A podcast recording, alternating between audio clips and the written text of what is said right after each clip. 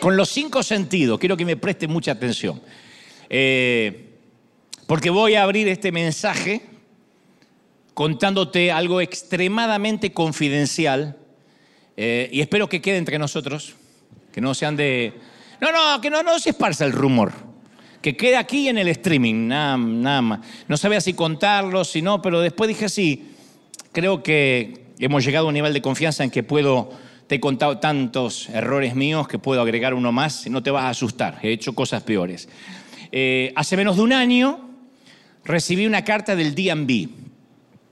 Eh, para la gente de otros países se trata del Departamento de Vehículos a Motor. Aquí en California tiene otros nombres en distintas partes del mundo y en otros estados. Aquí se llama DMV. Se encargan, entre otras cosas, de las licencias de conducir, de los registros del automotor. Eh, la carta empezaba de manera muy diplomática y respetuosa, personalizada, señor Dante Gebel, Dante Miguel Gebel. Yo supuse Debe ser una compensación financiera. No, veo, el chiste. No, porque veces, a veces digo, capaz que eligen acá, los, los americanos tienen esa costumbre, el conductor del mes, el conductor del año, algo por el estilo. La carta decía, estimado señor Gebel, hemos revisado su historial como conductor en los últimos meses y hemos notado que usted es un individuo muy peligroso para circular por la calle ahí me empezó a chocar un poquito. Eh. Hemos recibido de parte de su compañía de seguros notificaciones que aseguran que en los últimos meses usted ha puesto en peligro su propia vida y la de terceros. No te estoy inventando, esto decía la carta. Tenemos en la... Viste, wow, yo dije lo mismo. Tenemos en nuestras manos los expedientes de dos vehículos con sus respectivos conductores que indican que usted ha colisionado con ellos en un lapso menor de 30 días, sumado a la fuga del lugar del accidente de uno de ellos. De continuar así, decía la carta, muy respetuosa, yo debo decir que muy, muy afable. De continuar así y de no haber cambios inmediatos y porque queremos cuidar vuestra integridad física. Fíjate bien cómo te cuida el DMV, yo no sabía. Y queremos cuidar al resto de los conductores, nos veremos a obligar, si esto continúa así, era un warning, una advertencia, nos veremos obligados a quitarle su licencia para siempre, o sea, de manera definitiva. Según me dijeron, esto no es una carta tipo del DNB, no es algo usual. No conozco a nadie que la haya recibido jamás. La redactaron especialmente para mí. O sea, me sentí extrañamente honrado. Porque no es que tiene una carta tipo y cambia el nombre. No, no, no. Un tipo se sentó a redactarla. Vamos a cuidarlo este hombre. Y vamos a cuidar a los que lo rodean. A mi defensa, pues yo sé que me están juzgando y me quieren apedrear, a mi defensa, debo aclarar que tengo un expediente infundado en el DMV, porque puedo explicar ambas colisiones que sí ocurrieron durante la pandemia en el lapso de menor de 30 días. Eso es verdad. La primera, acá la parte donde decía, y todo era mentira, hermano, una infundación de Satanás. No, no, choqué. El primero fue un conductor chino Estábamos en la luz del semáforo, así como te digo una cosa, tampoco voy a exagerar o mentir en la segunda cosa. Estábamos parados en la luz de un semáforo y puso la camioneta, una camioneta muy vieja, desvencijada, en reversa, ¡boom! Y fue para atrás. Luego bajó e insistió que lo acompañara un mecánico asiático amigo, por lo poco que le entendí, para arreglar extraoficialmente entre nosotros.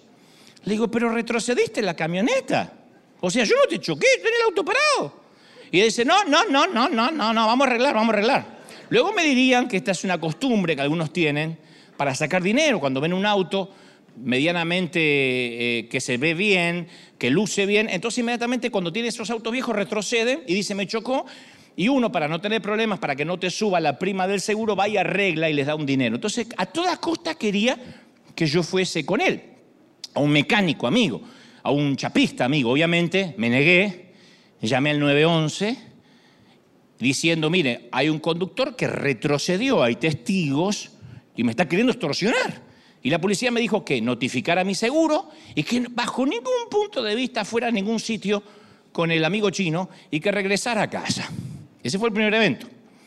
El segundo evento fue con otro conductor, lo creas o no, chino. Yo sé que Asia tiene algo contra mí, yo no sé qué es. Que se detuvo en la mitad de un cruce del semáforo. Estábamos cruzando y él se detiene a la mitad. Y yo en esta ocasión alcancé a tocar suavemente su parachoque, su paragolpe. Casi fue un beso así. En todo caso, en mi auto era el más perjudicado. Pero así fue así. Como solo fue una caricia amable, yo era quien debía estar enojado, pero como buen cristiano, me paré a su lado, bajé la ventanilla, noté que era un muchacho de 18 años más o menos, le dije, Dios te bendiga, hijo, estoy bien. God bless you, son. I'm fine. I'm good. I'm good. I'm fine. I'm fine. I'm good. God bless you, son. Esto lo aprendí en el caso de que chocara. Y seguí mi camino pensando que al menos le di una lección de vida. Si estás aprendiendo a conducir, no frenes de golpe en una luz amarilla porque puede haber un argentino detrás. Le estaba enseñando, estaba haciendo docencia. Y en ese entonces fue el muchacho el que llamó al 911 denunciando que me había fugado, que lo había saludado y me había fugado del lugar del accidente. A los pocos minutos la policía me fue a buscar a casa. No entiendo la risa, estoy contándote una cosa muy dolorosa para mí. Y me parece que estos dos incidentes no le gustaron al DNB. Pero lo que más me sorprendió es que a las pocas semanas me llega otra carta, pero esta vez de mi compañía de seguros. Era para notificarme amablemente, porque siempre son muy cordiales, que ya no querían tenerme como cliente. O me sumían la prima, me subían la cuota muchísimo, o que me buscaran otra cobertura. Muy amablemente me agradecían todos estos años, que era un placer haberme dado cobertura, pero ya no. Entonces yo digo, a ver, un tipo que comete faltas en la calle, ¿no es acaso un cliente que vale la pena venderle un seguro? Desánenme en esto, ustedes que están más tiempo acá. El negocio de los seguros no se inventó para tipos como yo. Mis choques ligeros, mis besos en paragolpes ajenos. ¿No le ponen comida en la mesa a algún agente de seguro? Si no fuera por mis equivocaciones, si todos manejaran como viejas que van a la feria, ¿de qué trabajarían los agentes de seguros si no fuera por gente como yo? El primer chino chocó en reversa, el segundo le levanté la mano, lo bendije. ¿No me dan crédito por ser amable? Le dije estoy bien y lo bendije. Es evidente que no hay crédito por ser amable. Ah, entonces yo dije, a ver, a ver si comprendo esto porque es un sistema que me supera. Yo compré un, compré un seguro para cubrir mis equivocaciones. Y luego me amenazan por dejarme por cometer equivocaciones. Entonces digo, caramba, ¿qué parte me perdí? Si yo tengo seguro para cometer equivocaciones, para que me las cubran. ¿O acaso no habré leído la letra pequeña del contrato, la letra menuda? ¿Será que había un párrafo que dice, nosotros la susodicha compañía consideraremos a Dante Gebel asegurable siempre y cuando él demuestre que es un conductor confiable que no necesita tener un seguro. Si no, ¿para qué voy a tener seguro? Esto es cuando, similar a cuando vamos a pedir un préstamo al banco y nos dicen, bueno, pero para prestarle dinero usted tiene que asegurarnos que tiene, que tiene suficiente dinero para respaldar el préstamo. Si yo tengo suficiente dinero para respaldar el préstamo, ¿para qué cuerno quiero un préstamo? ¿No? Entonces, no entiendo el sistema. Demuestra que tiene dinero y le vamos a prestar. Eh, demuestra que usted es un conductor confiable y lo vamos a asegurar. ¿No es como acaso como un médico que dice yo atiendo solo a pacientes sanos, a mí no me vengan enfermos? O un dentista que coloca un letrero en la puerta, aquí no se permiten caries, por favor. ¿Qué tal un departamento de bomberos que dice que te protegerá siempre y cuando no haya un incendio? O un guardaespaldas que te dice, yo te voy a cuidar siempre y cuando no estés en peligro y alguien quiera hacerte daño. O un guardavidas en la playa que dice, yo te voy a vigilar a menos que empieces a ahogarte. Si eres un individuo ahogable, no te voy a ayudar. Y este es el punto. ¿Qué tal si Dios tuviera limitaciones respecto a las coberturas de su gracia?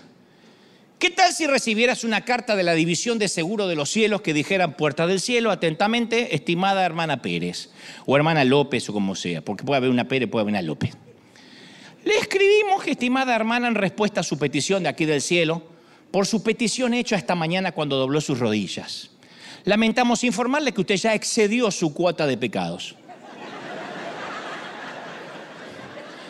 Nuestros registros y, nuestro, y su expediente muestran que desde que empezó a usar nuestro servicio de gracia, erró ya siete veces en el área de divulgar chismes, con la vieja frase y la vieja excusa, cuéntame más detalle para poder orar más específicamente. Usted le ha dado sin piedad a la sin hueso durante el lapso de un año. Y su excesiva tendencia al chisme telefónico, por texto, personalmente en el café o en las filas de River Arena, la transforman en una alta candidata de riesgo para el cielo. Jesús le envía sus más sinceros, sinceros saludos, pero espero que usted encuentre otra forma de cobertura de gracia para sus pecados. Sería terrible. Yo digo, si una compañía de seguro no puede cubrir mis faltas involuntarias, ¿cómo Dios va a cubrir mi rebelión voluntaria? Y Pablo contesta esta pregunta en Romanos, le escribe una carta a Roma, en Romanos 4, 5, y dice, al que no obra, sino aquel que cree que justifica al impío, su fe le es contada por justicia. Su fe le es contada por justicia. O sea, sin duda, se provee cobertura para el conductor con historial limpio. Pero ¿y, ¿y hay cobertura para el que choca con chinos? Al que lo multan. ¿Hay cobertura para el cliente de alto riesgo? ¿De qué manera puede haber justificación para el malo? Y las escrituras describen que cualquier intento de autosalvación, de decir, no, yo no necesito cobertura de gracia porque yo vivo en santidad, que cualquier intento de autojustificación, la Biblia lo describe como repulsivo. Isaías dijo que nuestras justicias son como trapos de inmundicia en Isaías 64, 64 6. Cuando habló de trapo de inmundicia estaba refiriéndose al que eran aquella entonces las toallas higiénicas menstruales. Esos son nuestras justicias, trapos inmundos, dijo Isaías. Pablo equiparó nuestras credenciales religiosas con estiércol en Filipenses 3.8. Dijo, lo tengo por estiércol.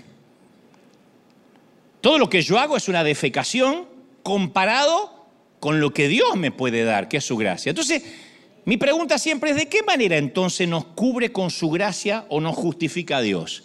Vamos a regresar a la compañía de seguros ya que el ejemplo lo amerita. Primero, ¿fue injusto que me eliminaran como cliente? No, no fue injusto. Porque si uno lee el contrato, hicieron lo que dijeron que harían. Si me transformo en un individuo demasiado peligroso, soy un individuo caro para la compañía, de manera que les conviene liberarme. Ellos, el negocio de los seguros es tener a alguien al que nunca le tengan que pagar. Y, que y tú si estés pagando, tú estás obligado a, a no poder circular sin seguro. Pero en cuanto cometas un error, la compañía te va a quitar la mano de encima porque dice, no, no, no, este comete errores, a ver si, a ver si tenemos que pagarle. Como si te estuvieran haciendo un favor, si lo está pagando. Pero está claro en el contrato, si usted, todos los contratos de seguro dicen, si usted cometiera algún, eh, algún ilícito, si usted cometiera algún crimen, si usted se metiera en problemas, la compañía de seguro se reserva el derecho unilateral de no apoyarlo más, o sea, de no cubrirlo más. Y nuestro Padre también hizo lo mismo. Más del árbol de la ciencia del bien y del mal no comerás, Adán. Le dijo, porque el día que de él comiere, Génesis 2.17, ciertamente morirás. Nada de letra menuda, nada de agenda oculta, tú comes de este árbol, pecas y vas a morir. Y así como el conductor de forma imprudente tiene sus consecuencias, también la vida imprudente tiene sus consecuencias y Dios la dijo. No hay nada oculto, no es que, ay, mira con lo que me sale Dios. Entonces, así como yo no tengo defensa, con mi compañía aseguradora, tampoco tengo defensas ante Dios. Mi historial me acusa, tu historial te acusa. Tu pasado y mi pasado nos declara culpables. Ahora, vamos a suponer en una línea hipotética que el fundador y dirigente ejecutivo de la compañía de seguros, que me cubría a mí, decide tener misericordia de este pobre alma argentina. Supongamos que por alguna razón me quieren conservar como cliente. ¿Podría, digo, qué podría hacer? ¿Podría sencillamente hacer la vista gorda y considerar que nunca cometí errores, que nunca choqué con chinos? ¿Por qué no toma mi historial y lo hace pedazos y ya? Bueno, hay dos razones. Primera, la integridad de la compañía se pondría en aprietos, se corre el rumor que rompen los historiales de los clientes. Tendría que rebajar las normas de la organización, algo que no puede ni debe hacer si se presume como una organización seria. La compañía no puede obviar sus preceptos y seguir siendo íntegra y seria. Segundo, no se debe nunca estimular los errores de un conductor. Porque si no hay ningún precio por mis equivocaciones, ¿por qué voy a conducir con cuidado? En Estados Unidos te pasas un stop, cruzas un semáforo, excedes la velocidad, te para la policía y ¿hay alguna forma de negociar? No. Ticket, multa. Si no te duele el bolsillo, si no nos duele, no cambiamos. Y si la compañía de seguro está dispuesta a olvidar todos mis desatinos, entonces yo voy a continuar cometiéndolos. Entonces el presidente de la compañía enfrenta este dilema. Síganme. ¿Cómo puedo ser misericordioso y justo al mismo tiempo? No queremos perder a Dante Gebel, pero tampoco queremos ser, queremos ser justos, no queremos arruinar nuestra seriedad como compañía. ¿Cómo puedo ofrecerle gracia a este caballero sin respaldar sus desatinos, sin aplaudir lo que hizo? En términos bíblicos, ¿cómo puede Dios castigar al pecado y amar al pecador? ¿Me están siguiendo, sí o no? Olvídense del chino, estamos, ya salimos de ahí. ¿Cómo Dios puede castigar al pecado y amar al pecador? ¿Va Dios a transigir con sus normas para que podamos ser perdonados? ¿Va Dios a hacer la vista gorda y considerar que, no, tú nunca pecaste, es un pecado menor? ¿Querríamos de verdad un Dios que altera las reglas y hace excepciones? En el Mundial de Fútbol hay mucha gente que maldice el VAR. El VAR es ese sistema, siempre puede haber alguno que no sepa, ese sistema donde la jugada no la decide el árbitro que está en el estadio, sino que la deciden aquellos que están mirando por pantalla, en cámara lenta, en low motion, cada jugada. Entonces hay goles que se anulan por posición adelantada, hay otros que se anulan porque eh, se asomó el botín del jugador y pasó la línea permitida, etcétera, etcétera, etcétera. Discutibles o no, es la ley. Y el VAR no perdona porque es tecnología. Entonces cuando el VAR falla en contra nuestro nos molesta. Pero si el VAR es justo, también va a fallar a favor nuestro cuando así lo amerite. Entonces nosotros con Dios queremos algo similar. Queremos un Dios como dice Santiago 1.17, en el cual no hay mudanza ni sombra de variación. No nos gustaría un Dios que hace la vista gorda con aquel, que aquel con aquel es más justo, que aquel le perdone y el otro no. No, nosotros queremos un Dios que, como dice Romanos 2.11, no hace acepción de personas. ¿Por qué? Porque eso nos beneficia, ¿sí o no? Gloria a Dios que no hace acepción de personas, no estaríamos acá. La salvación sería para Billy Graham nada más y su abuelita, no para nosotros. Gloria a Dios por ese bar, que es justo, no hace acepción de personas.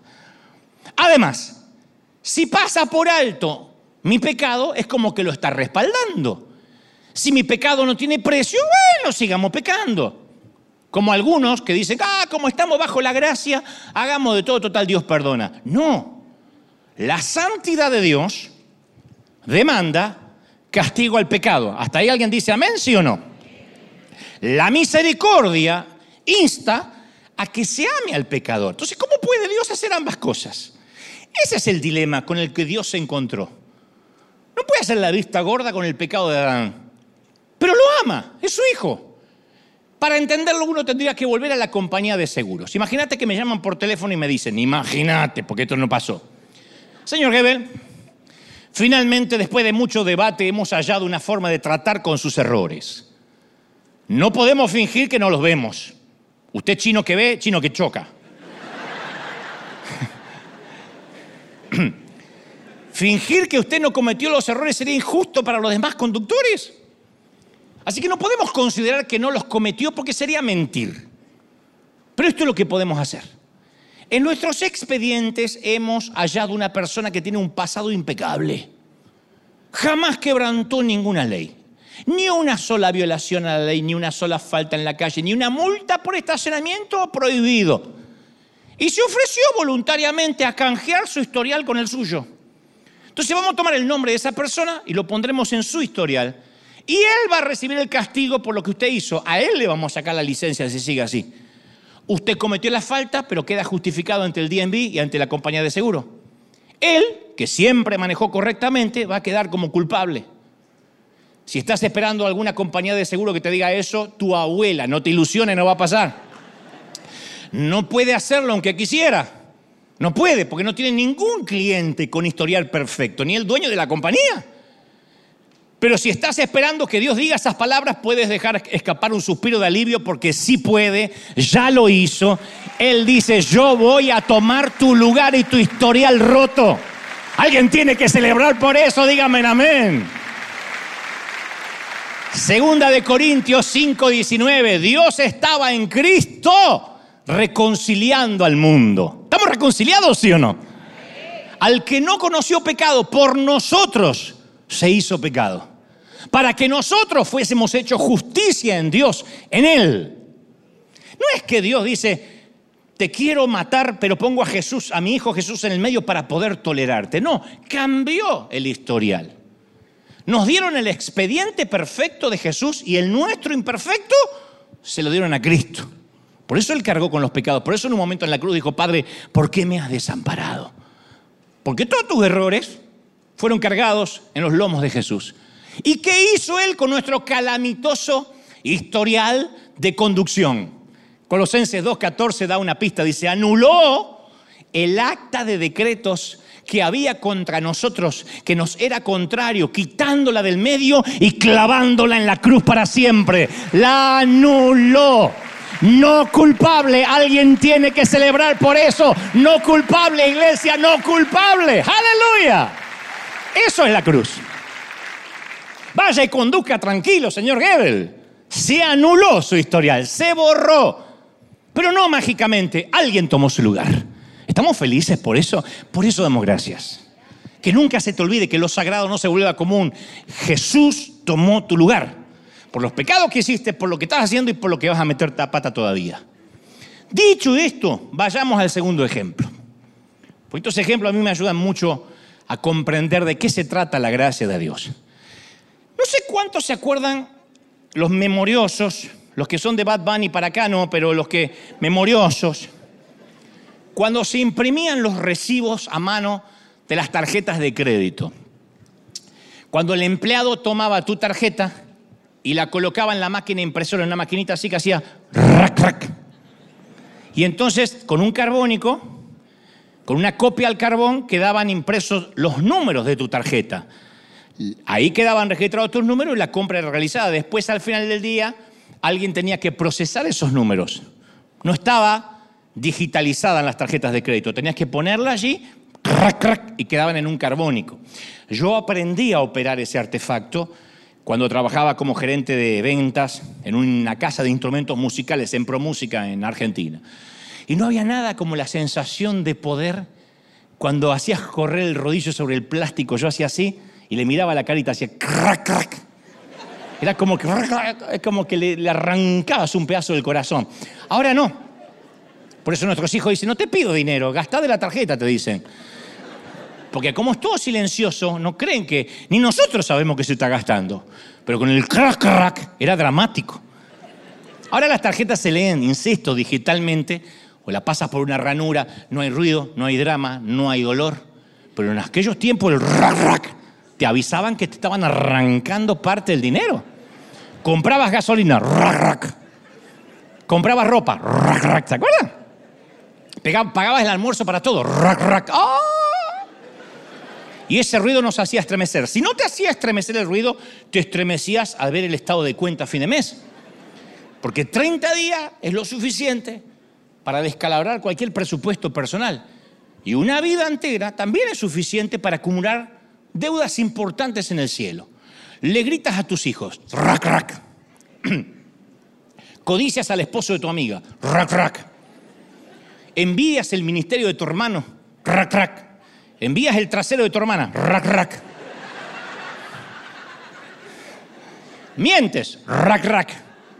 Te quedas dormido escuchando a mí. Te desarma la tarjeta eso. Más y más hundido en deudas.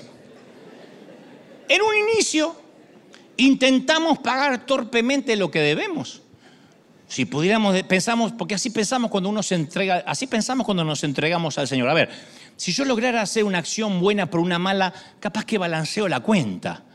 Si pudiéramos contrarrestar nuestras palabrotas con algún elogio de tanto en tanto, nuestra lujuria con lealtades, nuestras quejas con alguna ofrenda, nuestros, eh, vicios con algún servicio a Dios, quizás podríamos dejar nuestro saldo en cero ante Dios.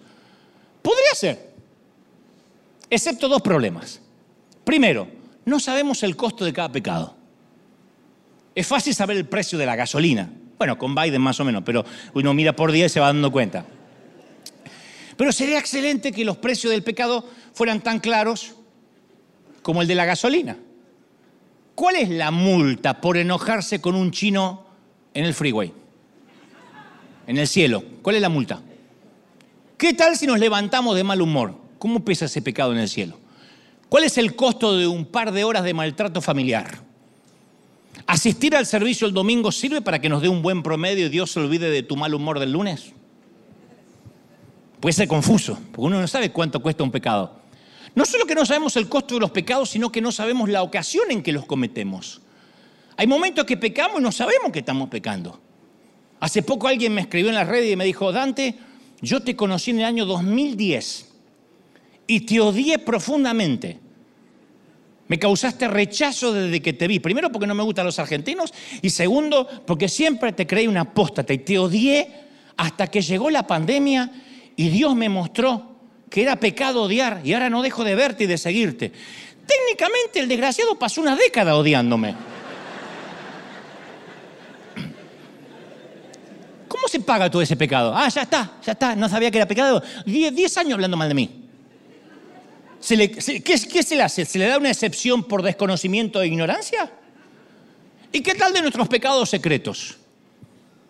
Incluso yo te estoy dando este mensaje y quizás estoy pecando. Porque me gustaría pensar que estoy predicando para la gloria de Dios, pero ¿será que estoy completamente libre de vanidad? Porque tal vez me estoy preguntando si la gente estará de acuerdo con el mensaje, si lograré predicarlo bien si sabrán apreciar de que ayer me pasé 10 horas escribiendo este mensaje, además de tener que hacerme un tiempo para deleite de la carne, para ver Argentina, Australia. La gente lo sabrá valorar, lo sabrá apreciar. ¿Y qué de ti? ¿Dejaste pasar alguna oportunidad esta semana para hacer el bien? ¿Perdiste una oportunidad para perdonar? Descuidaste una puerta abierta para servir y seguiste de largo. Aprovechaste cada oportunidad para animar a alguien. Rack, rack, rack, rack, rack, rack, rack. Y hay otras preocupaciones. Por ejemplo, el periodo de gracia. Mi tarjeta de crédito me permite un pago mínimo y luego arrastra el saldo de la deuda al siguiente mes. ¿Dios lo hará así? ¿Nos permitirá pagar el año entrante la codicia de hoy? ¿El chisme de esta mañana lo podemos pagar en enero? Se rió la que chismeó. ¿Y, ¿Y, qué tal el tema del interés? Si dejo mi pecado sin pagar, sin confesar, por varios meses, ¿acumula más pecado? ¿Eh? ¿Cómo tratamos la deuda que tenemos con Dios? ¿Tratar de pagarla? Si no sabemos cuánto cuesta cada pecado. Ni siquiera sabemos cuánto estamos debiendo. Entonces, ¿qué hacemos? El costo de nuestro pecado es más de lo que podemos pagar. El hombre justificado por fe, explica Pablo en Romanos 3:28, dice, sin las obras de la ley no hay forma que por la ley puedas pagar. ¿Hasta ahí estamos claros, sí o no? No hay manera que con tu doctrina puedas pagar, no vas a pagar. Y esta es la verdad más difícil de aceptar. Es más fácil comprender su poder que su misericordia. ¿Querés que te cuente? Porque hay un montón de gente que principalmente me detesta a mí y por carácter transitivo los detesta a ustedes. Porque yo me transformé en el hombre que habla de gracia, que todo está bien, que es un libertino, que acepta homosexuales. Si yo predicara acá, empodérate, eh, la sangre de Cristo te va a hacer caminar si eres paralítico, te va a devolver la vista, no tendría crítica. La gente no tiene problemas con el poder como con la gracia alabamos la resurrección, pero nos cuesta arrodillarnos ante la cruz. Horrores. Y no somos los únicos. La iglesia está llena de religiosos que no quieren esta gracia escandalosa. Y por eso alegan, bueno, yo acepto el perdón de mis pecados, está bien, pero además, a partir de ahora yo voy a ser un evangélico devoto, me voy a ganar ese perdón a fuerza de doctrina y voy a tratar de pagar la vieja deuda. Y eso es un pecado. El creer que uno puede colaborar con lo que nunca podemos pagar. Hay pecados que te son ocultos. Desde que te levantaste hasta esta hora habrás pecado decenas, docenas de veces. Porque el pecado no es solo la fornicación, el adulterio, las palabrotas, está la envidia, los celos solapados, el pensar mal de otro. Te sentaste hoy aquí y viste la ropa de alguien y hiciste un comentario, aunque sea para tus adentros, ya pecaste. Y este es el otro ejemplo para meternos de lleno en el tema, a lo que voy.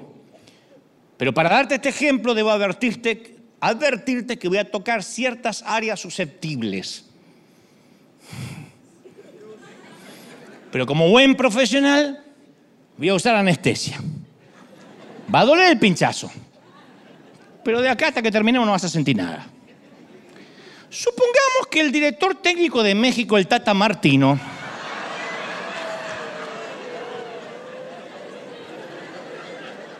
Yo hablé de mis choques con los chinos, no se me vengan a hacer las Heidi acá porque yo puedo hablar de lo que sea.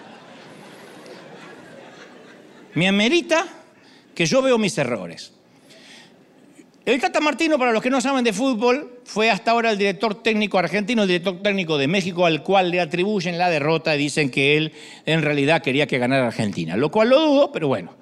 Pero renunció a la selección mexicana. Imagínense que yo voy a la Federación Mexicana de Fútbol y me ofrezco como técnico.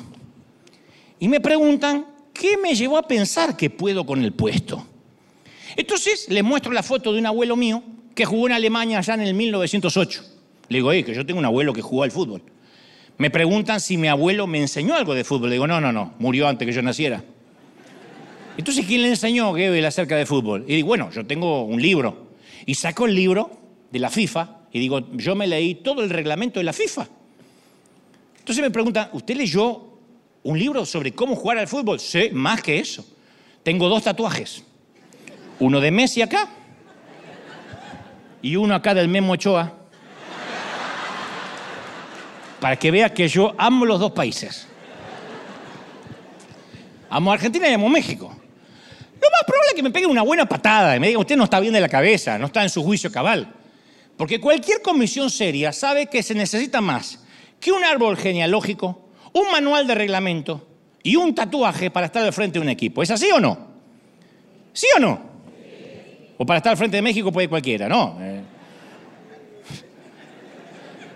Ya está tomando la anestesia. Cada vez duele menos, cada vez duele menos.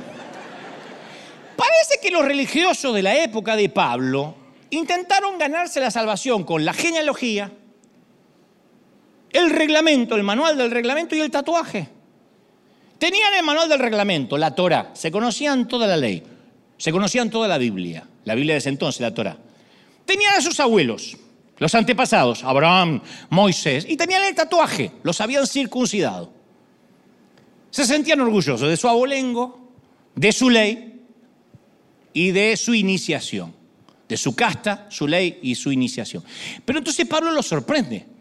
Pone el dedo en sus pechos inflados y les pregunta en Romanos 2.17, he aquí, tú tienes el sobrenombre de judío, te apoyas en la ley y te glorías en Dios, dice Pablo que tienes en la ley la forma de la ciencia y la verdad. Tú pues, que te crees que tienes grandes genealogías, que te conoces el libro, que enseñas a otro, ¿por qué no te enseñas a ti mismo?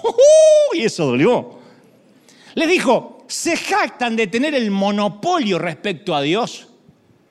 Están convencidos que son los pocos escogidos, pero no se enorgullezcan de su linaje, les dice Pablo. Hoy eso no ha cambiado. Haber nacido en una iglesia evangélica no es ningún prestigio en el cielo. Ninguno. La fe es intensamente personal. El que digas es que yo me crié en el Evangelio, eso no te garantiza la salvación. En el reino de Dios tampoco hay denominación santa. No es que Dios va a salvar a los evangélicos y los bautistas no, los pentecostales sí, y si es católico seguro al infierno, nos vamos a llevar sorpresas en el cielo. No son denominaciones, no son religiones, es lo que crean en el corazón. ¿Lo creen de verdad, sí o no? Viene a mi mente el cuento del hijo del predicador. El hijo estaba convencido que nunca iba a poder hablar en público. Tenía pánico escénico, nunca había trabajado en su vida, nunca había estudiado y pensó, si al menos pudiera predicar como mi papá, viviría de eso. Y el padre entonces le dio un micrófono dorado. Le dijo, cuando uses mi micrófono dorado, las palabras van a fluir, mi hijo. Porque el micrófono dorado es muy poderoso. El micrófono dorado te hará un predicador. Y el hijo así lo hizo. Mostraba el micrófono con orgullo diciéndole a todo el mundo que él era un gran predicador. Sin embargo, nunca trabajó, nunca ganó un alma, nunca preparó un mensaje propio, nunca dobló las rodillas para llorar por las almas perdidas, pero se consideraba a sí mismo un predicador. Y el padre hubiese sido más sabio si le hubiese enseñado a su hijo acerca de lo que es un llamado de Dios, que no se hereda por nepotismo ni por apellido, en vez de enseñarle a confiar en un micrófono. Y los judíos confiaban en los micrófonos dorados de sus padres, cabalgaban en los faldones de la herencia. No veían que eran ladrones, adúlteros, extorsionadores. Creían que eran salvos porque tenían el micrófono dorado. Y tal vez tú nunca recibiste un micrófono dorado. Tal vez las, o tal vez sí, no sé. Capaz que las ramas de tu árbol genealógico están cargadas de predicadores, de apóstoles, de profetas. Tal vez fuiste concebido en una vigilia y te salieron los primeros dientes mordiendo una Biblia, no sé. Yo me acuerdo de alguien que decía, yo soy pastora porque mi padre fue pastor. Y no tenía la menor idea de lo que es ser pastora o pastor. O tal vez no tengas un abolengo ni ningún linaje. Capaz que tus antepasados se parecen más a una ronda de criminales que a una nómina de maestros de la escuela dominical. Los árboles genealógicos no pueden salvarte ni condenarte. La decisión final es tuya. No importa si eres el hijo de Billy Graham, el hijo de Luis Palau o el hijo de un delincuente. La salvación es tuya, es nuestra, es personal. ¿Estamos hasta ahí, sí o no? Una vez que analiza Pablo el tema del linaje, analiza el tema del tatuaje. Dirige su atención hacia la etiqueta más sagrada de los judíos, la circuncisión. La circuncisión proclamaba que ninguna parte de la vida de un judío era demasiado íntima ni demasiado personal como para que Dios no estuviera allí. La circuncisión es el corte del prepucio del órgano masculino. Entonces, Dios decía, es un signo de humillación, de que no hay nada oculto, ni siquiera las partes íntimas se le escapan a Dios. Y en lugar de los judíos ver la circuncisión como una señal de sumisión, lo llegaron a ver como una señal de superioridad. Yo soy circuncidado y usted no. Y empezaron a confiar en el símbolo más que en el Padre, en el tatuaje más que en saber jugar al fútbol. Y Pablo hace añicos esa ilusión en Romanos 2.28 al proclamar, pues no es judío el que lo es exteriormente, ni es la circuncisión la que se hace exteriormente en la carne lo que hace judío a un judío, sino que es judío lo que es en el interior. La circuncisión del corazón, del espíritu, no la letra, la alabanza del cual no viene de hombres, sino viene de Dios. ¿Qué sirve tener una falda larga y no estar convertida al Señor con todo tu corazón? ¿Qué sirve tomar la Santa Cena todos los meses y no tener un encuentro verdadero con Dios? Los tatuajes no salvan. Y Pablo acusa a los judíos de creer más en la circuncisión mientras descuidaban sus almas. ¿Será que todavía cometemos el mismo error? Sí, rotundamente sí. Oh Padre, yo sé que aborrezco a los que no tienen mi sana doctrina, pero tú sabes que me bauticé en el Jordán. ¿Y? Tú sabes, Padre, que una vez al mes tomo la cena del Señor. Mis abuelos eran evangélicos, mis padres eran pastores. ¿Y? ¿De verdad pensamos que Dios va a decir, oh, tenés razón, odias a tu hermano, maltratas a tus hijos, pero como fuiste bautizado voy a hacer la vista gorda a tu pecado? Un símbolo no salva, un símbolo no nos justifica, no nos redime. Y nuestra iglesia evangélica está llena de símbolos. Ustedes no tienen altar, no tienen púlpito. ¿Cuándo celebran? Si no es símbolos. Como si los símbolos salvaran a alguien. Ahora, ¿son importantes? Sí, pero no imparten salvación. Confiar en un símbolo es como querer ser director técnico por tener un tatuaje de Messi y del Memo Ochoa. Sí, pero tengo dos tatuajes, sí, pero eso no te hace jugador de fútbol. Nacer en un garage no te hace un automóvil. Entonces, ¿de verdad pensamos que Dios va a salvarnos basándose en un símbolo? ¿Qué clase de Dios miraría a un hipócrita religioso y diría, nunca me has obedecido, nunca te veo orar, nunca lees la Biblia, pero perteneces a una iglesia evangélica con sana doctrina, así que te voy a salvar? ¿O qué clase de Dios miraría a un buscador sincero y le dice, dedicaste tu vida a amarme, me entregaste tus hijos, me entregaste tu corazón, quisiera salvarte, pero lo lamento. Noté que en tu iglesia celebran la Santa Cena con muchas copitas individuales en lugar de una sola copa como debe celebrarse. Ah, noté que en tu iglesia dejaron subir a Cristian Castro al altar. A ese desmadroso. Entonces no va a poder ser. Debido a esto vas a calcinarte en el infierno. ¿De verdad?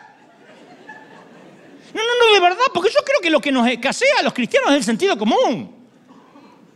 Hay miles de cristianos debatiendo esas babosadas. Esa iglesia es apóstata porque cantó Cristian Castro. ¿De, verdad?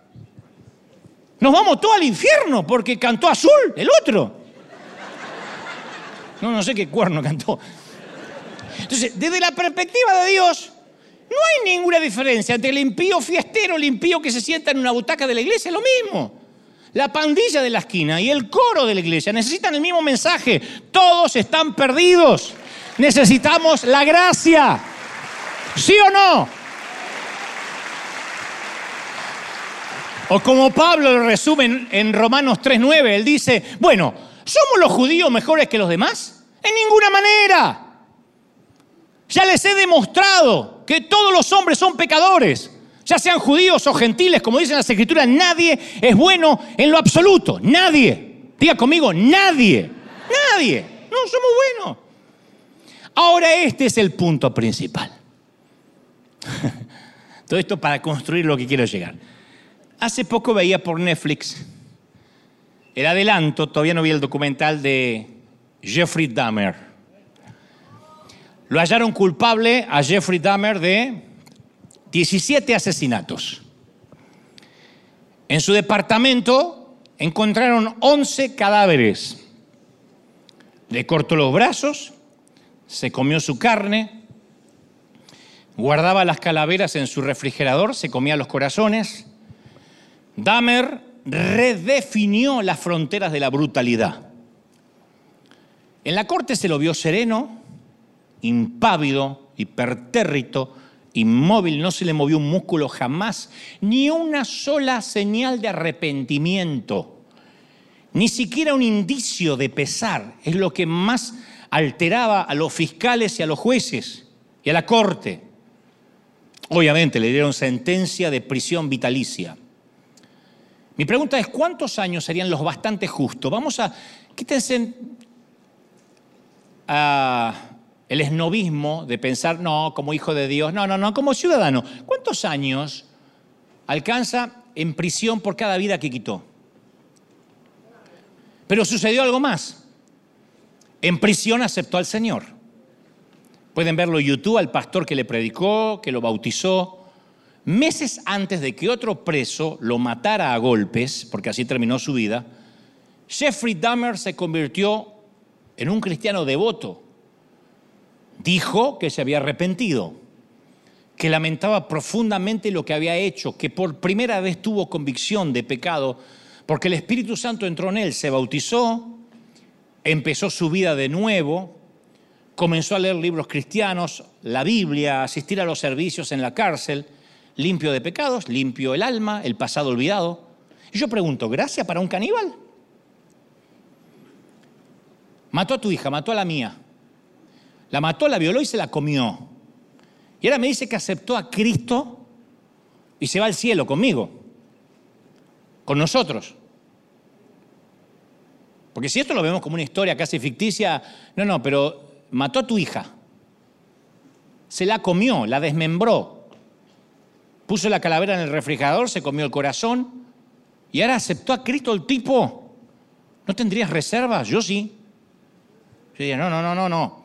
Capaz que no tenemos reservas en cuanto a Dahmer, pero tal vez respecto a otra persona. Yo estoy usando este ejemplo radical como terapia de shock antes que se te vaya la anestesia, para tratar de llegar al punto. ¿Alguna vez te sentiste incómodo al pensar que la conversión en el lecho de muerte de un violador hace que comparta el cielo contigo? ¿O la conversión de última hora de un pedófilo? ¿Un ultrajador de niños? Lo sentenciamos, tal vez no en los tribunales, pero en nuestros corazones. Los ponemos tras las rejas y les echamos candado a las puertas. Por mucho menos que la pedofilia, sentenciamos gente. Las dejamos de hablar. Los condenamos y queremos justicia. Nosotros, que no podríamos pagar ni uno de nuestros pecados, queremos que el otro pague. Nosotros, que no sabemos ni cuánto cuesta cada uno de nuestros pecados. Nosotros, que se nos perdonó el historial de atropellar chinos, que nos cambiaron el historial y nos dieron una licencia de conducir impecable, ahora vamos por la vida y queremos que condenen a los chinos. Y la gente queda prisionera para siempre, en nuestro, asco, en nuestra repulsión. Y entonces ocurre lo imposible, lo impredecible, se arrepienten.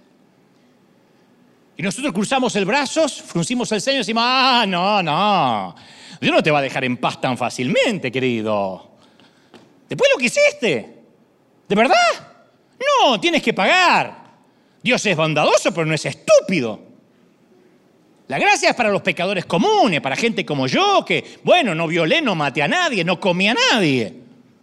No para pervertidos como ese. Mi Dios me ha perdonado todo, pero el Dios de mi hermano no puede perdonar así de fácil. Y empezamos a tener dos dioses, nuestro Dios y el Dios de mi hermano. Mi Dios a mí me tiene que perdonar todo porque Él conoce mis intenciones. Yo no quise ser infiel. Él conoce mis intenciones. Yo no quise maltratar a mi hijo. Yo no quise estafar a nadie. Estaba en un momento malo, en un pozo depresivo. Yo no quería consumir droga, pero eh, Dios sabe que mi corazón es correcto. Nos autojuzgamos por nuestras motivaciones, pero sentenciamos al otro por las acciones. Y entonces acudimos a la Biblia a ver qué respalde esto de acusar a alguien. Y encontramos a Pablo en Romanos 1, 26 diciendo, la ira de Dios se revela en contra. nosotros decimos, ¿en contra de quién? ¿En contra de quién? Y Pablo hace su lista. Pablo dice, inmoralidad, sexual. ¡Amén! Perversión. ¡Amén! Dicen los evangélicos, los cristianos. Egoísmo, odio, celos, homicidios. Y nosotros queremos gritar, así se hace, Pablo. Ya era tiempo que alguien hablara de pecado, no como ese Dante Gebel que, es todo buenito, todo buenito. Era hora que alguien saque a luz el adulterio y la falta de honradez. Los que consumen porno. Estamos de tu parte, Pablo, así se habla. Uh, uh, uh, Nosotros, las personas decentes, los de la sana doctrina, estamos contigo, Pablo. Pegue, pegue, pegue, pegue. Pero Pablo sigue hablando en Romanos 2.1 y dice, qué gente tan horrible esa, ¿qué les digo? Los pedófilos, los violadores.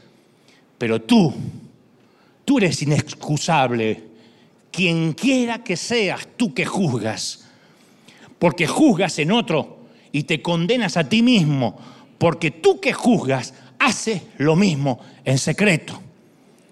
Usted dice, ¿a quién le está hablando? A cualquiera que juzga, quien quiera que seas tú, dice Pablo. Cualquiera que diluye con su prejuicio la misericordia de Dios. Está diciendo, a ti, que eres el hermano mayor del hijo pródigo que no se alegra por la fiesta que el padre va a hacer por el hijo menor. A ti, el obrero que trabajó 10 horas, molesto, porque se le está pagando al que trabajó una hora lo mismo que tú. Es el hermano que anda en busca de faltas, obsesionado por los pecados del hermano y ciego a los propios. Si juzgas a otro, dice Pablo, es un severo recordatorio, no es una atribución nuestra hacer golpear el mazo. Porque una cosa es tener una opinión, todos tenemos una opinión. Y otra cosa es muy distinta dar un veredicto. Una cosa es tener una convicción, yo tengo las mías, tú tienes las tuyas. Pero otra cosa es declarar culpable a la persona. Una cosa es sentir asco por las acciones de Jeffrey Dahmer. ¿Cómo no vamos a sentir asco? Y otra totalmente afirmar que yo soy superior y que esa persona está más allá de la gracia de Dios, que Dios no perdona tipos como ese. Entonces, este versículo de Pablo es una prohibición. No está sugiriendo, no es yo que tú, no está dando un consejo, está prohibiendo levantarnos en juicio contra otras personas y condenarlas. Tú no puedes juzgar a nadie. Un enfermo no puede juzgar a otro enfermo, un pecador no puede juzgar a otro pecador.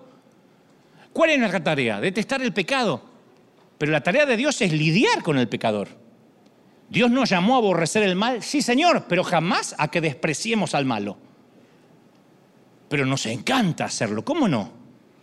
¿Hay acaso algo más sabroso que juzgar a otros? ¿Hay algo que nos llena de vanidad y satisface más que ponerlos la toga, subir al estrado y descargar el mazo? ¡Caso cerrado! Ande con cuidado, edúquese lo más que pueda y que Dios nos ampare. Nos encanta. Hay una doctora Polo queriendo salir de adentro. Las redes están infestadas, infestadas de gente dando consejos que nadie les está pidiendo. Deberías predicar sobre tal tema. Te aconsejo tal cosa, con todo respeto.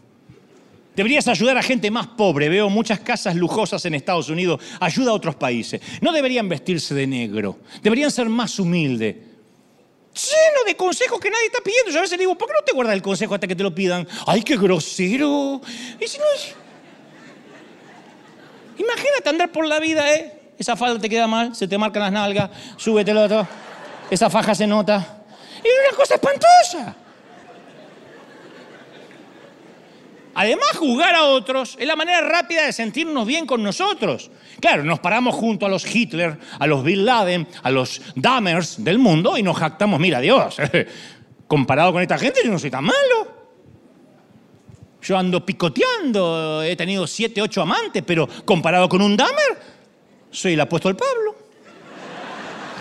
Y ahí, y ahí el problema, Dios no nos compara con ellos. Ellos no son la norma. Dios lo es. Dios es la norma. Y comparado con él, Pablo argumenta, no hay quien haga lo bueno, Romanos 3:12. Y él dijo, el Señor, sé vuestros perfectos, como vuestro Padre que está en los cielos perfecto. La norma es Dios, no Damer. La norma no es el otro. Bueno, sí, yo tengo problemas en mi matrimonio, pero aquellos son peores que yo. ¿Quién dijo que el otro era la norma? ¿Quién nos llamó a la corte? ¿Quién? ¿Quién de nosotros puede satisfacer la norma de Dios? Nadie. Es como que Dios dijera, para alcanzar la salvación tienes que saltar hasta la luna. Entonces todos tratamos de dar torpes intentos, torpes saltitos para llegar a la luna. Nadie puede. Pero de repente alguien que está así, intentándolo, Viene el otro y lo intenta más alto y se burla de este, pero ninguno de los dos, ni este que salta más alto, porque es atleta, ni la viejita que apenas se puede mover, ninguno va a poder llegar a la luna. Entonces, como resultado, ninguno merece la toga, subir al estrado y juzgar a otros. ¿Por qué? Porque no hay ninguno que pueda exhibir bondad absoluta, historial impecable para poder juzgar. El historial impecable que tienes fue porque alguien tomó tu lugar y te dejó conducir de vuelta. Si no, tendrías que estar sin licencia o preso. Te cambiaron el historial. Alguien tiene que decir amén, ¿sí o no? Ahora imagínate que yo voy por la calle petulante. ¿Cómo maneja esta gente? Cuando me dieron un historial prestado. Tú estás agradecido. Yo tendría que no poder manejar más y me dan hipotéticamente un historial nuevo. ¿Por qué yo me pongo a juzgar? ¿No te molestaría? Pero este chocó dos veces en 30 días y ahora se hace el san conductor. Que así somos. Somos así porque mientras piensas en mis debilidades, no puedes ni tienes tiempo para pensar en las tuyas. Mientras yo observe tu vida, no tengo que ser sincero en cuanto a la mía. Bueno, yo no tengo que mirar mis pecados, pero puedo mirar los tuyos. Es la, estrategia universal de la impunidad. Los niños la usan. Si yo logro conseguir que papá se enfade más contra mi hermano, más que contra mí, yo me voy a librar. Por lo tanto, ¿qué hago? Acuso, comparo. Y antes de admitir falta, busco faltas en otros. Quiero que el Dios de mi hermano lo castigue. Lo veo en las redes, lo veo en mensajes que me envían. Dios tiene que hacerte pagar. Dios va a hacerte pagar, Dante, porque tu iglesia es apóstata y por, por boberías. Porque no pueden decir que el mensaje es escritural, pero dice, no te veo leer la Biblia. No les pides a la gente que lea la Biblia. Decirlo de memoria no es lo mismo que leerlo. Y boberías. Pero quieren que el Dios de mi hermano sea duro con él. Porque la manera más fácil de justificar los errores de mi propia casa es hallar errores en la casa del prójimo. Entonces no tengo que mirar cómo crío a mis hijos, miro cómo los cría ella, cómo los cría aquel. Y esas patrañas no resultan con Dios. No somos lo suficiente buenos como para juzgar. A mí me da mucha gracia cuando la gente dice, estoy buscando una iglesia de sana doctrina. ¿Y qué tenés de sano para exigir sana doctrina? Cuando llegas a una iglesia la echas a perder, si era buena. ¿Cómo por la vida exigiendo perfección en los pastores? Yo estoy buscando un hombre de Dios que sea íntegro. ¿Y por qué te tengo que ofrecer integridad si tampoco me la estás ofreciendo a mí? Yo soy un hombre que hace lo posible, como ustedes, por agradar a Dios, que recurre a la gracia todos los días, pero si está buscando perfección, este es el sitio equivocado. ¿Puede el pecador condenar al pecador? No. Porque no solo somos indignos, también somos incompetentes, no sabemos nada acerca de otra gente como para juzgarla. No tenemos información, no hay pruebas, no sabemos lo suficiente en cuanto al pasado de nadie. Condenamos a un hombre por tropezar esta mañana y no vimos los golpes que recibió ayer en la vida. Pero no puedo entender cómo ese hombre abandonó la familia. ¿Qué sabe lo que vivió ese tipo? No puedo entender cómo esa mujer quedó embarazada, debe ser una loca. ¿Qué sabe lo que pasó? ¿Qué sabemos? Y entonces juzgamos a una mujer por cojear al caminar, pero no vemos el clavo en su zapato. Apenas podemos con nuestra propia familia y siempre estamos juzgando familias ajenas. Nos mofamos del miedo que se ve en la mirada de aquel, pero no tenemos idea las piedras que tuvo que esquivar. No solo desconocemos el pasado, desconocemos el futuro de la gente. ¿Nos atrevemos a juzgar un libro por capítulos que todavía no se escribieron? ¿Deberíamos dictar un veredicto respecto a una pintura mientras el artista todavía tiene el pincel en la mano? ¿Cómo se puede desechar un alma en la que Dios todavía está trabajando? Dios que comenzó en vosotros la buena obra, Filipenses 1.6, la perfeccionará hasta cuándo? Hasta el día de Jesucristo. No dijo que la va a hacer en un domingo. Entonces, cuidado, porque el Pedro que niega a Jesús junto al fuego esta noche y que le estamos deseando el infierno, quizás lo proclame con fuego en el Pentecostés mañana. El Sansón, que hoy está ciego y débil, quizá use su fuerza para reducir a los escombros los pilares de la impiedad. Un pastor tartamudo de esta generación quizás el poderoso Moisés en la siguiente generación. Nunca llames tonto a Noé, porque a lo mejor tienes que pedirle que te lleve de gratis en el arca. No juzguéis nada antes de tiempo hasta que venga el Señor. Primera de Corintios 4, 5. No juzguéis nada antes de tiempo. ¿Y cuándo es el tiempo que se puede juzgar? Cuando venga el Señor. Que la iglesia se va a sentar con Jesucristo a juzgar a las naciones. Antes no no tiene los elementos, no tiene las pruebas, no sabe qué pasó cada uno, no puede decir esa vieja amargada, aquel tiene cara de degenerado, no juzgues a alguien, no discrimines, nunca, jamás. Es una prohibición del apóstol Pablo. Tú que juzgas a otro, te condenas a ti mismo. Te condenas a ti mismo, no juzgues. No juzgues, nunca. Y fundamental, nunca juzgues a alguien solo porque vas subiendo la escalera, porque puede que te lo encuentres cuando vayas bajando. Entonces nunca, nunca, nunca juzgues a alguien porque está subiendo, porque cuando baje te lo vas a encontrar. A un criminal lo sentenciaron a muerte en su país, me consta. Y en sus momentos finales suplica misericordia. Si le hubiera pedido misericordia al pueblo, no se la habrían dado. Si le hubiese pedido misericordia al gobierno, le hubiesen rehusado concedérsela de inmediato. Si le hubiese pedido misericordia a sus víctimas, hubiese dicho, no, eres un damer, un caníbal. Pero acudió pidiendo gracia, no a estos. Acudió a la figura sangrienta de aquel que colgaba en una cruz a la par y le dijo, Señor, acuérdate de mí cuando vengas en tu reino. Y así el Señor le dijo, de cierto te digo, hoy estarás conmigo en el paraíso. Lucas 23, 43. Hasta donde sepamos, Jeffrey Dahmer hizo lo mismo. Y hasta donde sepamos, Jeffrey Dahmer recibió la misma respuesta. Y al pensarlo, la petición de Dahmer no es diferente a la tuya ni a la mía. Quizá él lo hizo desde una celda. Y, y quizá tú lo hiciste desde el asiento de una iglesia. Pero desde la perspectiva del cielo, todos estamos pidiendo algo inmerecido. Y por la gracia del cielo, todos la recibimos por igual. Así que ahora me voy a poner en los zapatos del hijo pródigo y le voy a hablar cara a cara a esos miles de acusadores que se ponen la toga, representados en la piel del celoso hermano mayor, que se niega a venir a la fiesta de nuestro Padre que ha organizado en favor de los pródigos.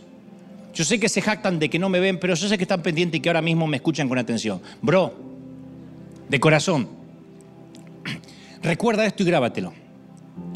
El Dios que te perdonó a ti, te guste o no, te, cause, te cause urticaria o cólicos renales, debes saber de una vez por todas, por tu salud mental y emocional, que también es el Dios de tu hermano, que es el Dios de tus hermanos, que es el Dios de los Dahmer, el Dios de los pecadores, de los Dante Gebel. Vamos a celebrar por ese Dios misericordioso. Vamos, vamos, vamos, dale un aplauso al Rey y celebra. ¿De verdad quieres celebrar la gracia de Dios? Dale un aplauso al Rey que se escuche, que se escuche hasta Europa, que se escuche en los continentes. Celebra al Rey de que hay gracia y fiesta en los cielos. Bendito sea Dios. Más, más, más, más, más. Vamos, arriba. Celebra al Rey de Reyes. Oh, aleluya. Más, más, más. Padre, yo sé, yo sé que tu palabra ha sido liberada hoy. Que hay fuego en esta palabra, que hay gracia en esta palabra. Bendito sea Dios. Levanta tus manos al cielo, quiero orar. Repite conmigo, di conmigo, Señor Jesús. Fuerte, Señor Jesús. Te recibo como mi Salvador. Entra en mi vida. Fuerte, perdona mis pecados. Anota mi nombre en el libro de la vida. Dile al Señor de corazón, no, no solo repetición, dile perdona mis pecados, perdóname, perdóname. Si te has entregado al Señor hace años, vuelve a pedir perdón. Dile, Señor, perdóname por los de esta mañana, por los de anoche, por los de esta semana. Quiero quitarme el rack rack de mis oídos. Quiero que la gracia me cubra. Pero el Señor dice, mira, yo te voy a perdonar la deuda. En cuanto tú salgas de aquí y ahogues a tu hermano, aún con una deuda mucho menor, he aquí yo voy a mandar tus huesos a la cárcel. Y tú no quieres estar en la cárcel espiritual, anímica, emocional que Dios puede permitir que caigas. Se terminó la impunidad de los fiscales del Evangelio, se terminó. Se terminó, esto no es una invitación, es una prohibición. Algunos dirán, no quiere que lo toquen adelante, no quiere que hable de él. Habla lo que quieras, lo que te estoy diciendo es que se terminó. Tú que juzgas a otro, te condenas a ti mismo, dice el Señor. No voy a tolerar que con todos los pecados que te perdono a diario salgas y ahorques y ahogues a tu hermano porque te debe algo. En la medida que perdones serás perdonado. Con la vara que tú midas serás medido. Con la vara que midas, lo diré otra vez, serás medido. Perdona y yo te daré gracia. Sal por la vida a esgrimir justicia y eso tendrás en tu salud. Eso tendrás en tu familia. Solo justicia lo que te mereces. Tú no quieres vivir por el karma. Tú no quieres vivir por la ley de la siembra y la cosecha. Tú necesitas gracia. Tu siembra no alcanza para tanta cosecha. Tu siembra no alcanzará para que tus hijos y tus nietos cosechen. Aunque seas el gran dador de América, no alcanzará para pagar lo que debes. Así que necio, corre a la gracia y ábrele las puertas de la gracia a todos a los que piensan diferente, a los que todavía no han cambiado su orientación sexual, a los que son eh, pervertidos, a los que están atados a vicios. En cuanto tú das gracia, yo te daré gracia, dice el Señor.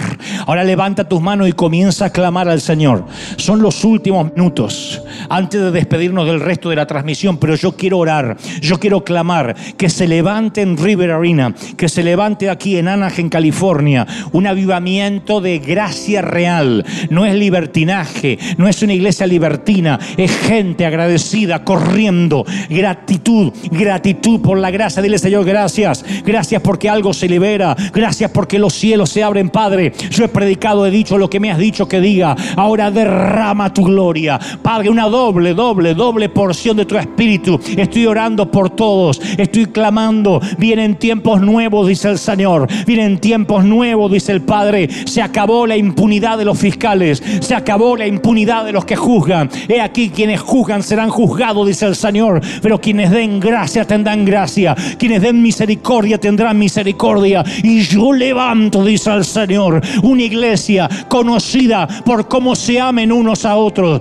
por la gracia, por el favor, por la gratitud. Levanta las manos y agradece. Mi querido, estás en River. Mi querido, estás en River Arena, el hospital del alma, el hospital de la gracia, el hospital de los rotos. Hay gloria de Dios, hay gloria del Espíritu. Yo bendigo, yo suelto sobre River algo nuevo. Primeros días de diciembre y empieza algo nuevo en los cielos y vienen vientos de otra parte y se derrama algo que no se ha derramado antes. Lo creo, lo declaro. Viene, viene, viene. Uy, mira, mira, mira, hay gente encendida en fuego. Hay jóvenes encendidos en fuego. Hay gente encendida en poder. Hay gloria, gloria. Impresionante, impresionante. Algo está ocurriendo ahora.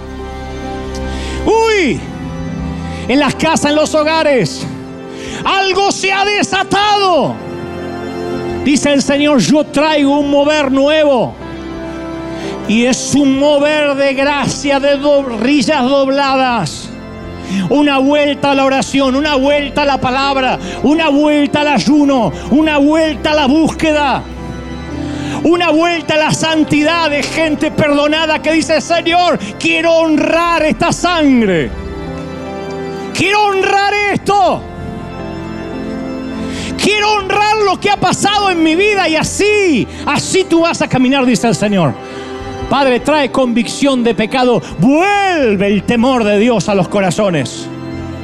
Vuelve el temor de Dios a las iglesias. Vuelve el temor, no miedo, temor. Dijo Pablo, ¿acaso usaréis la gracia para pecar deliberadamente? De ninguna manera. La gracia hará que quieras agradar al Padre y estar a la altura y aunque nunca puedas, el Espíritu Santo te va a ayudar, te va a bendecir, te va a dar fuerzas. ¡Oh! Impresionante. Padre, bendigo a los que están del otro lado. Doble porción del Espíritu. Bendigo antes de despedirlos a los que están del otro lado para que la gloria de Dios los alcance en el cuerpo, en el alma, en el espíritu. Nosotros nos vamos a quedar unos minutos más adorando, pero despedimos a la gente del mundo. Gracias por estar ahí. Dios los bendiga, Dios los guarde firme como talón de oso. Lleven este mensaje a las naciones.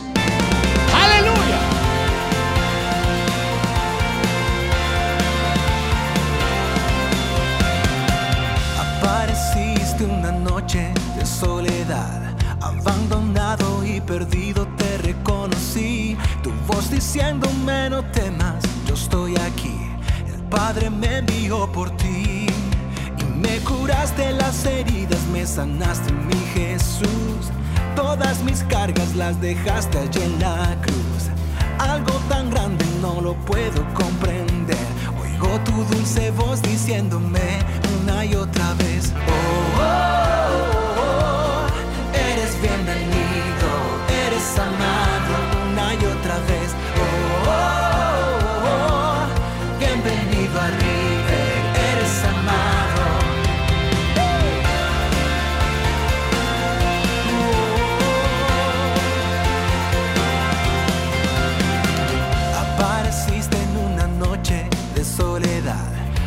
abandonado y perdido te reconocí. Tu voz diciéndome no temas, yo estoy aquí. El Padre me envió por ti y me curaste las heridas, me sanaste mi Jesús. Todas mis cargas las dejaste allí en la.